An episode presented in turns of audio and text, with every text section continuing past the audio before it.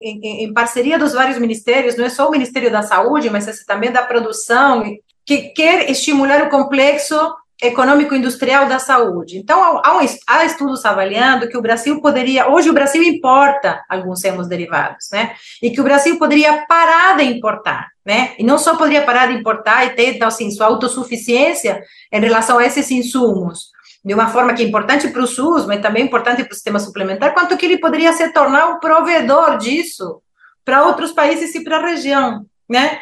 Então, a gente está falando indiretamente de uma certa soberania, vamos chamar assim, em relação à produção industrial. Olha, quando a gente está dizendo, a partir do Ministério da Saúde, com apoio da economia e dos outros ministérios, da indústria, etc., que é, apostar no desenvolvimento e no aumento da produção e modernização da produção de todos os insumos da saúde, a gente está falando de uma cadeia produtiva que tem muito valor agregado, que cria muito emprego e cria um emprego qualificado. Então, assim, há muita gente não, que não tem interesse em que o Brasil pare de ser um produtor simplesmente de commodities. Não sei se eu consigo fazer que o nosso ouvinte entenda, mas assim, uma coisa é você produzir somente carne e soja e vender em natura, né? Outra coisa é produzir seringa, outra coisa é produzir uma imunoglobulina, essas questões têm uma quantidade de fatores agregados que são super importantes, são super importantes em termos estratégicos, em termos regionais, em termos do que a economia brasileira pode significar, por exemplo,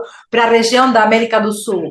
É, então, não é uma coisa ingênua, não é que os pobrecinhos dos senadores não entenderam o que estavam votando. Entenderam o que estavam votando. As entidades da saúde demos uma quero dizer assim, com orgulho, que nos organizamos e demos uma boa luta na CCJ.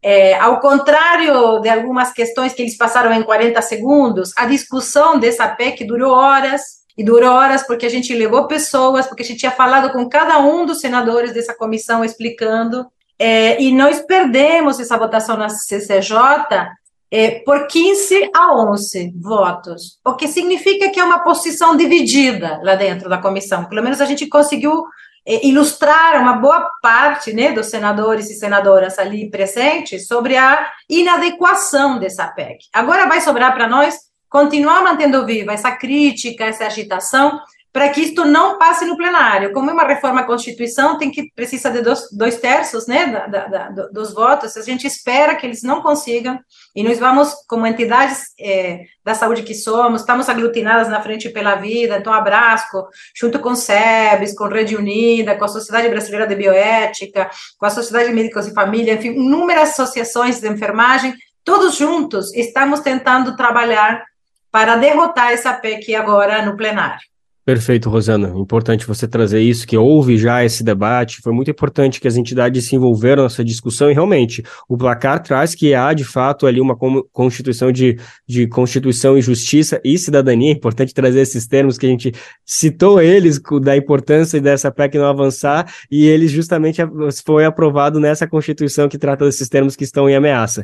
Bom, e tem todo esse cenário ainda pela frente. A gente ainda vai ver ela passar pelo plenário do Senado, pelo plenário da Câmara e aí ainda depois, então a gente tem um caminho longo pela frente, há um debate, não é uma não é algo que está decidido. Mas eu uhum. acho que você acabou trazendo uma questão que me faz, só queria te ouvir um pouquinho de como que a Brasco, então, entende que o Brasil poderia avançar nesses aperfeiçoamentos da, desses investimentos dos, dos hemoderivados, de que maneira que o Brasil, então, por meio de tudo que já tem, poderia avançar sem colocar em xeque todos esses avanços que foram conquistados por meio dessa Constituição Cidadã? Eu acho que a gente já está avançando, porque quando eu digo que o, que o atual governo é acabou como um dos principais projetos do desenvolvimento brasileiro, essa ideia do complexo econômico industrial da saúde, e está sendo articulado não só a definição das prioridades estratégicas a partir do Ministério da Saúde, das necessidades do SUS para conseguir a autossuficiência, mas também é pelo que eu sei e acompanho, pelo Banco de Desenvolvimento, né, onde há prioridades estratégicas também de financiamento, e não é só de financiamento do setor público, aí o Benedito está também financiando algumas empresas nacionais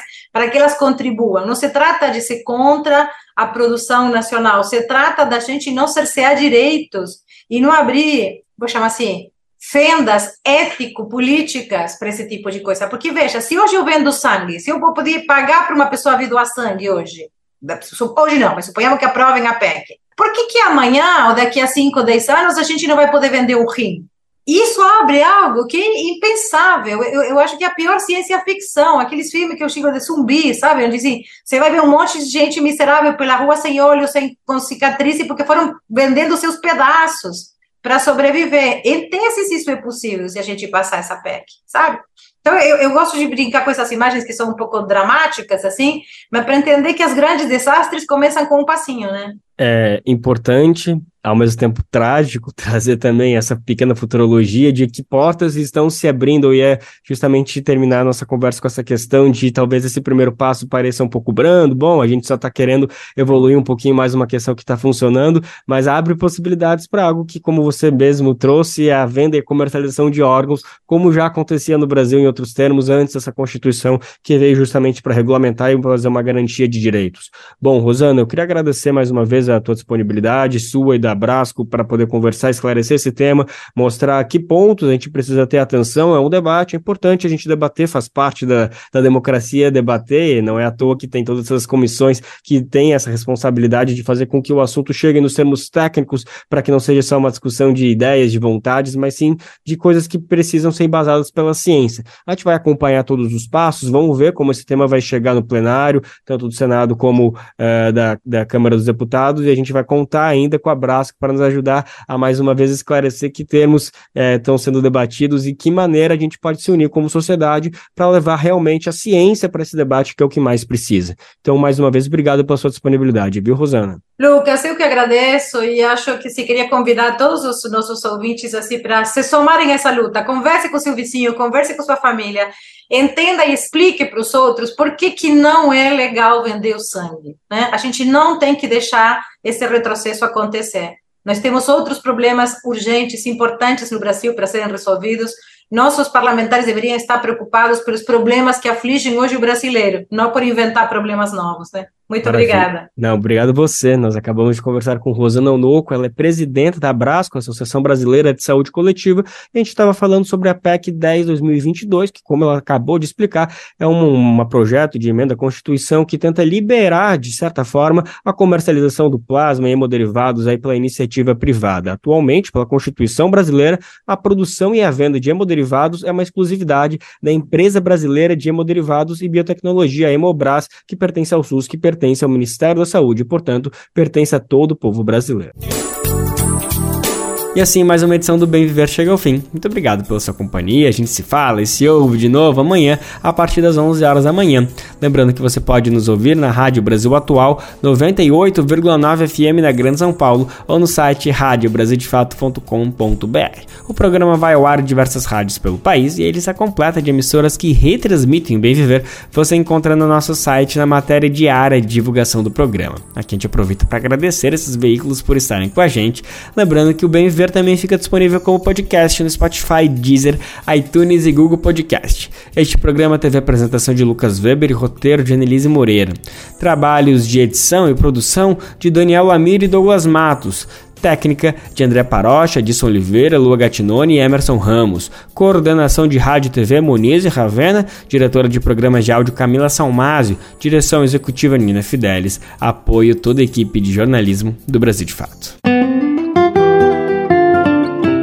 Você ouviu o programa Bem Viver, uma prosa sobre saúde, bem-estar, comida e agroecologia. Produção Rádio Brasil de Fato.